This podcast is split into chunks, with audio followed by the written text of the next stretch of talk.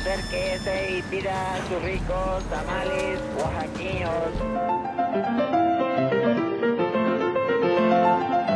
¿Quién dijo que la historia de México no podía contarse de forma entretenida? 365 días para conocer la historia de México.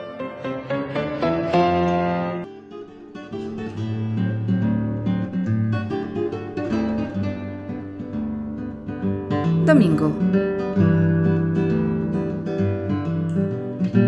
Lugares con memoria. El Palacio del Arzobispado. Llegó en diciembre de 1528, en momentos en que la capital novohispana tomaba forma sobre las ruinas de Tenochtitlán. Por la tarea encomendada, su misión recordaba los primeros tiempos de la cristiandad, cuando los discípulos de Cristo pasaron literalmente las de Caín para llevar su palabra a todos los rincones del mundo conocido. A los ojos de Fray Juan de Zumárraga, primer obispo de México, el gran reto de la Iglesia en la Nueva España era continuar el proceso de evangelización iniciado en 1524, pero sobre todo encabezar la defensa de los indios. Zumárraga fue recibido por sus hermanos de la Orden Franciscana. De inmediato se dio a la tarea de conseguir un predio que a la postre fuera la morada oficial de los obispos de México.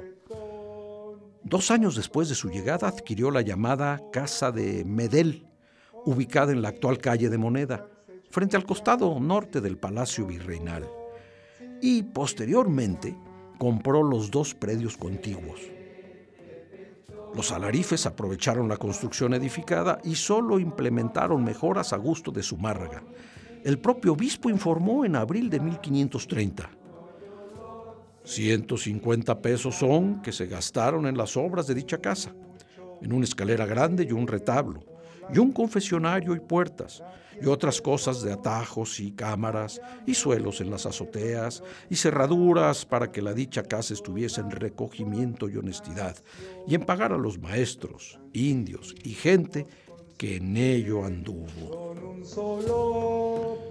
Según cuenta la tradición popular, en diciembre de 1531, cuando la casa se hallaba aún en obras, un indio tocó a sus puertas. Era Juan Diego. Uy, poca atención prestó su márraga a la increíble historia que escuchó sobre la supuesta aparición de la Virgen de Guadalupe. Por entonces su atención estaba centrada en el conflicto con la primera audiencia, por el trato que los conquistadores daban a los indios. En una segunda visita a la morada de Zumárraga, Juan Diego insistió en el milagro del Tepeyac.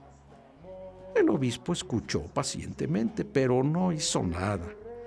Adoptó la sabia enseñanza de hasta no ver, no creer, establecida siglos antes por Santo Tomás, y para hacerlo desistir de sus fantasías, pidió una prueba al indio de Cuautitlán, que desconsolado, por supuesto, se alejó de la casa del obispo.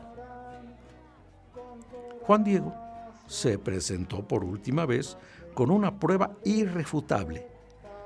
Rosas recogidas en el cerro del Tepeyac, florecidas en pleno diciembre, fuera de temporada, que al caer de su ayate dejaron ver la imagen de la Virgen de Guadalupe.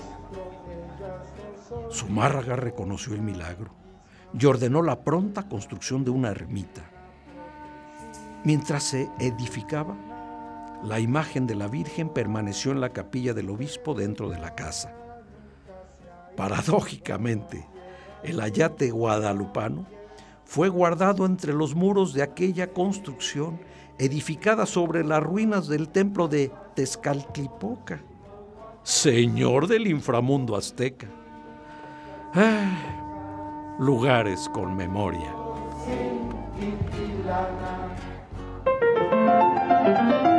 ...365 días para conocer la historia de México.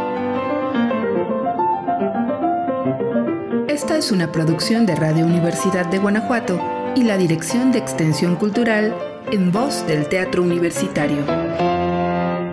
Serie basada en el texto de Alejandro Rosas, 365 días para conocer la historia de México.